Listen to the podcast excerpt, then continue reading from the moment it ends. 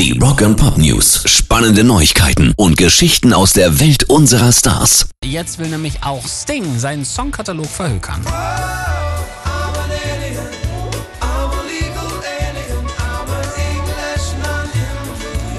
Ja, ist ja scheinbar schwer in Mode. Also zuletzt haben das ja auch Bob Dylan, Neil Young oder der Boss gemacht. Ich frage mich, warum. Also den, geht's denen so schlecht? Ich weiß es nicht. Kann ich aber mir nicht vorstellen. Die alle liegen so zwischen 300 und 400 Millionen für ihre Songs. Äh, wo pendelt sich denn Ex-Police-Frontmann ähm, Sting ein?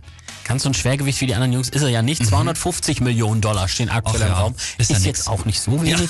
Erster Verhandlungspartner ist sein langjähriges Label Universal, aber auch hier sitzt wohl Sony, wie bei allen anderen, ebenfalls mit am Pokertisch. Rock and Pop News. Und die Foo Fighters haben ein sehr neues, ein sehr witziges, wollte ich eigentlich sagen. Oh Mann, ey. Freitag. Äh, Also, sie haben ein sehr witziges Musikvideo rausgebracht und zwar zu Love Dies Young.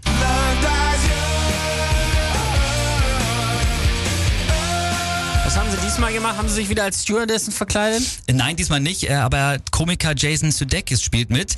Der ist ja in den USA richtig groß, äh, eben wegen seiner Rolle als Ted Lasso. Ich weiß, dass der AFC Richmond alles geben wird, ob Sieg oder Niederlage. Oder unentschieden. Stimmt, hier gibt es ja Unentschieden.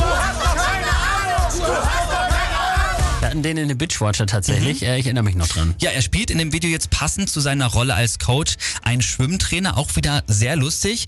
Guckt da auf jeden, äh, sollt ihr, solltet ihr euch auf jeden Fall mal reinziehen und äh, Ted Lasso kann ich euch auch empfehlen. Also die Serie, die solltet ihr aber auf Englisch gucken, weil sonst äh, funktionieren die meisten Gags nicht so gut. Ich habe ja immer angenommen, Tee schmeckt wie heißes braunes Wasser. Und wissen Sie was? Ich hatte recht. Er ist grauenvoll. Willkommen in England.